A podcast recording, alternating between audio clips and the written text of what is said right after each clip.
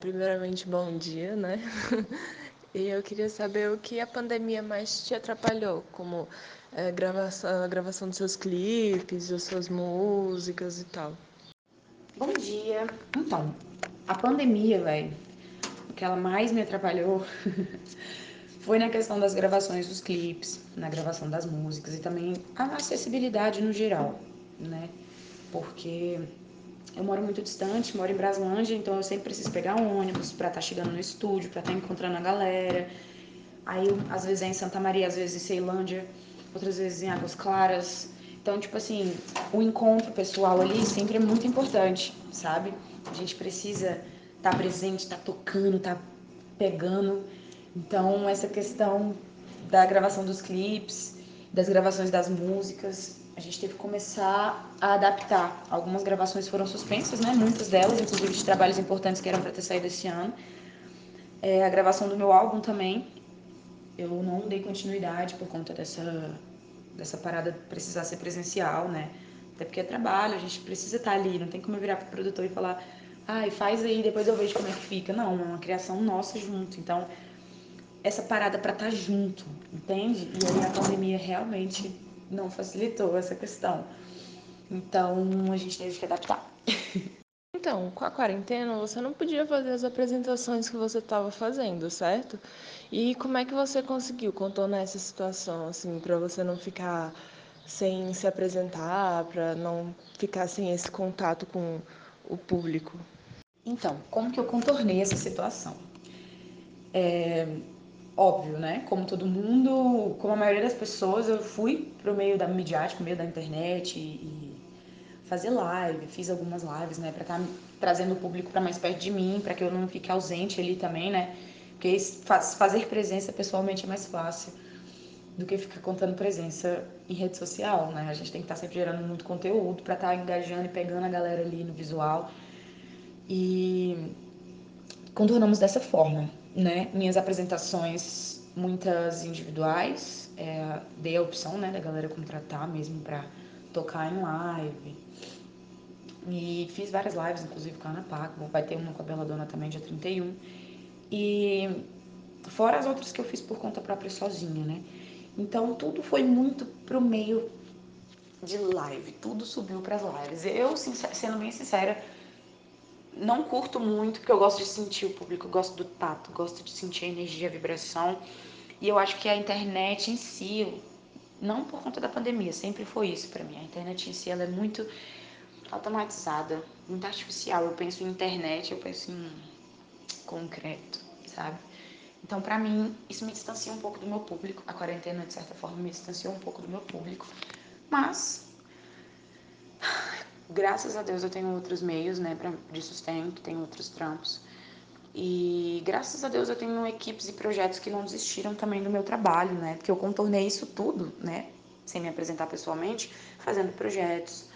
É, eu estou atualmente num projeto da Fiocruz chamado Nome Covid, né? Que vai acontecer. E eles estão ajudando artistas locais, né? De Braslândia, que não tem condições, sabe? Então a gente recebe cesta básica, não que não tenha condições, mas assim, que, que precisa desse auxílio durante a pandemia, porque nós artistas ganhamos dinheiro como? Né? Aí veio a pandemia e deu um, um chute na canela, né, velho? Então a gente precisa se virar. E graças a Deus, esse projeto da Fiocruz entrou em contato com nós artistas locais da cidade de Brasilândia e fechou um trabalho com a gente. Nós estamos sendo, sendo remunerados para fazer um projeto é, para a Fiocruz tá poder tá podendo atuar, né? Então, é isso, os contornos foram esses, sabe? É ir, pegando pelas beiradas mesmo, se não pode ir diretamente, vamos conversar, vamos ver, vamos organizar, se tem que ir de máscara se não tem. Agora eu sinto que as coisas estão mais leves do que antes, mas ainda assim continua o mesmo processo. Alguma vez durante a pandemia, assim, você pensou em jogar tudo pro alto e desistir? Cara, eu vou te dizer que eu não tive que esperar a pandemia para pensar em jogar tudo pro alto e desistir de uma vez. Mas, sim, eu já pensei, porque chegou num momento em que eu fiquei desesperada. Então, eu precisei pender para outros lados e deixar a música um pouco. E nesse momento, eu achei que ia precisar, tipo, eu ia precisar me desfazer um pouco do corre da música, saca? E me prender a outra coisa, porque a pandemia ia durar, porque, enfim, né? Música, grana, estabilidade.